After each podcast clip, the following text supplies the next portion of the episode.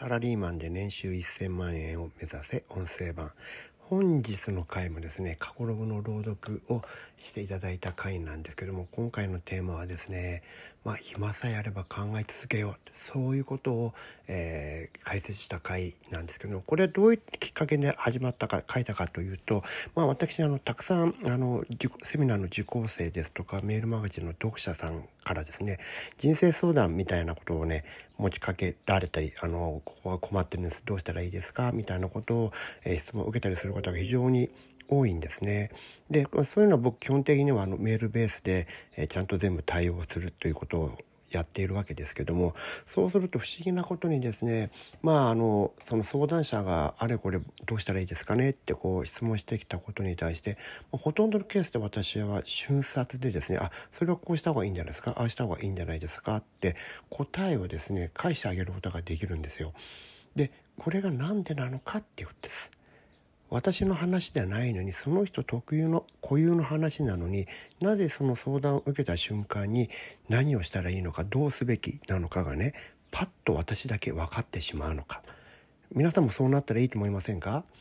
そうなれるんですよあることをすれば。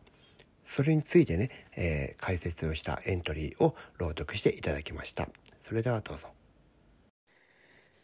今回ご紹介するショーン先生のメルマガは前回に引き続き面倒な決断や重たい決断が必要とされる場面から逃げてはいけないというテーマの第2話目となります。それでは聞いてください。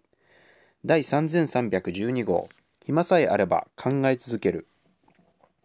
面倒な決断が必要とされる場面から逃げちゃダメよという話をしています。私はここのところ多くの人から相談事を持ち込まれることが多いんですね。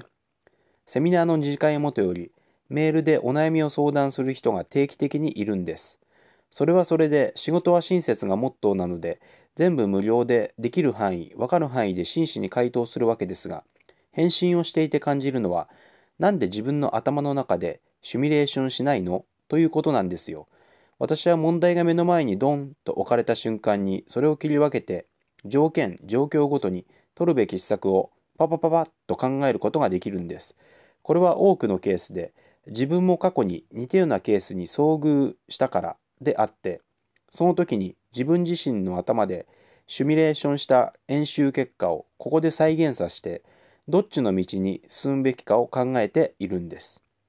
で私が不思議なのは相談者さん自身がその問題をどこまで同じような手法で施策したのかを聞いてもほとんどのケースで無回答になることなんです。つまり、えー、っと、それは考えたことがありません。そんな分岐になってしまうんですか？どっちに行ったらいいのか見当もつきません。みたいな反応が多いんです。いやいや、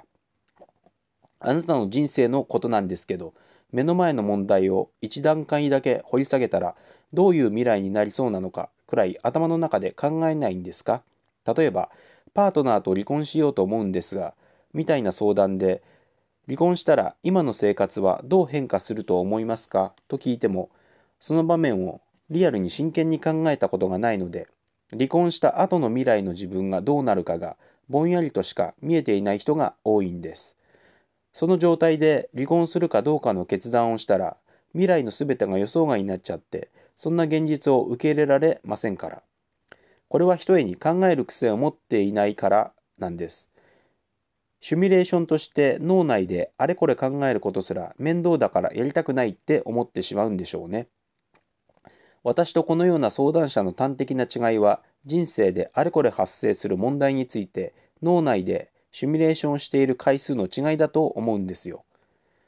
私のところは家人との夫婦仲は良好でして離婚の心配は今のところ全くないんですがそれなのに私は脳内でもし離婚なんてことになったら自分の人生がどう変化するのかを何度もシミュレーションしているんです。ビジネスもおかげさまでそれなりにつつがなく伸びているわけですが、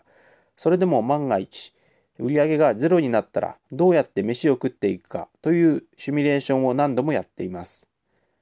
そこで蓄えておいた読み筋の量がいざという時に効いてくるのを知っているからです。私自身にその問題が起こらなくても離婚問題で悩んでいる人や脱サラをしたけどうまくいかずに困っている人が相談に来た時に自身の問題としてシミュレーションしていた条件分岐やシチュエーションが全部利用可能になるんです。答えって人からもらうものじゃなくて自分が頭で考えた結論と指揮者のそれとをぶつけて被害の違いを確認するためにあるんですよ。先生、どうしたらいいですか？と私に投げかける前にあなたはやるべきことがあるんですよ。次回はここを解説します。